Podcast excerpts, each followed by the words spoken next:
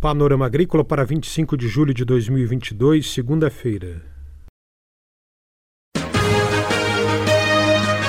Panorama Agrícola. Programa produzido pela Empresa de Pesquisa Agropecuária e Extensão Rural de Santa Catarina.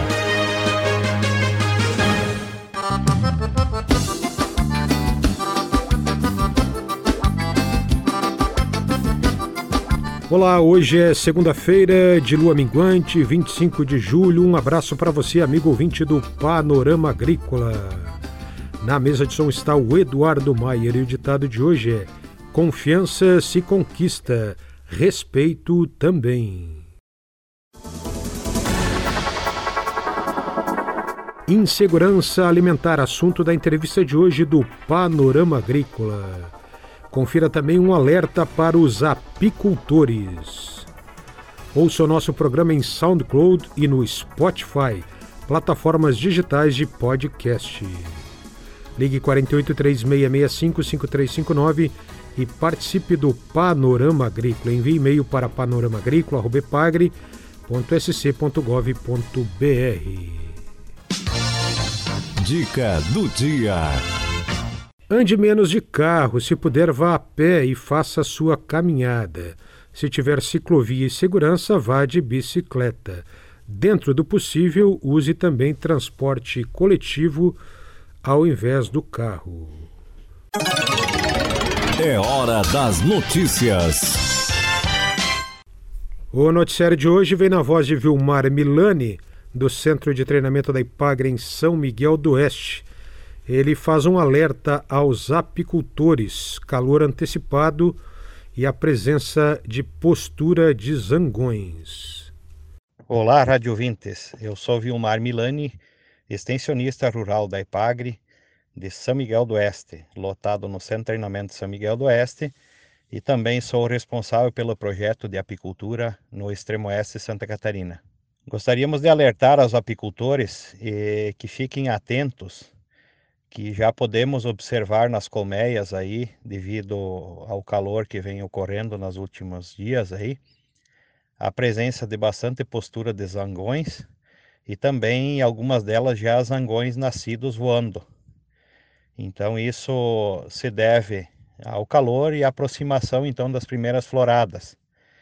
Então o apicultor deve ficar atento eh, no momento que isso pode ser o prenúncio aí de uma enxameação ou enxameações. Então, ficar atento aí, não deixar faltar espaço na colmeia e também já pode se iniciar a, a troca de cera, então, de quadros de cera nos ninhos, a renovação de cera e também para aumentar o espaço da colmeia. Então, essa prática já pode ser feita porque também já podemos observar que em algumas delas estão sendo construídos favos novos. Então é o momento então de aproveitar para que as abelhas façam a renovação e então fazer a troca daqueles quadros escuros do ninho para que tenhamos uma sanidade melhor da colmeia e também é, termos a produção desse importante insumo que é a cera tão importante para as abelhas. Além dessas orientações, Vilmar Milani lembra também que vivemos em época, em tese, de frio, né? Estamos no inverno, então o apicultor deve manter as práticas da estação. Confira. É importante também que os apicultores fiquem atentos, porque ainda temos possibilidades de frio é, pela frente. Então, é, já pode se iniciar algumas práticas, mas não deixando de fazer as que estavam sendo feitas, que é manter o, o redutor de alvado, então, para evitar os ventos frios, né? E também uh, o alimentador de teto, ou entretampa, ou poncho, né? Para que eh, fique um espaço adequado no, no ninho para manter o aquecimento das crias. Então, essas práticas também devem ser mantidas. E também é muito importante manter, é, ficar atento então à entrada de alimento com, com, quando começarem as primeiras floradas, né? E, e ainda manter elas alimentadas com o bife proteico e com açúcar. Então, essa é uma prática que ainda deve ser feita e ficar bem atento também no pós-florada, que geralmente é, meados de agosto em diante, até o mês de outubro, é, não temos praticamente nada de floradas. Então, é um momento importantíssimo alimentar, o, o, o apicultor manter a alimentação da colmeia para que a rainha se mantenha estimulada com a postura e que o enxame esteja forte, bem preparado para a, as grandes floradas que normalmente ocorrem de metade de outubro em diante. Esse é o extensionista da Ipagre no extremo oeste catarinense, Vilmar Milani, com orientações para o apicultor. Confira a entrevista de hoje. Nutricionista e conselheira do Conselho Regional de Nutrição da décima região de Santa Catarina e extensionista da Ipagre em Fraiburgo, Aline Cagliari fala no programa de hoje sobre insegurança alimentar. O que fazer? Sinceramente, Mauro, gostaria de hoje estar falando com vocês sobre um tema mais leve e divertido. No entanto, infelizmente, estamos enfrentando uma crise humanitária gravíssima. A fome voltou a assolar o nosso país. 15% da população está com fome. São mais de 33 milhões de brasileiros e mais 115 milhões vivendo em situação de insegurança alimentar e nutricional. Devemos reunir esforços individuais e coletivos para minimizar essa situação, porque quem tem fome tem pressa.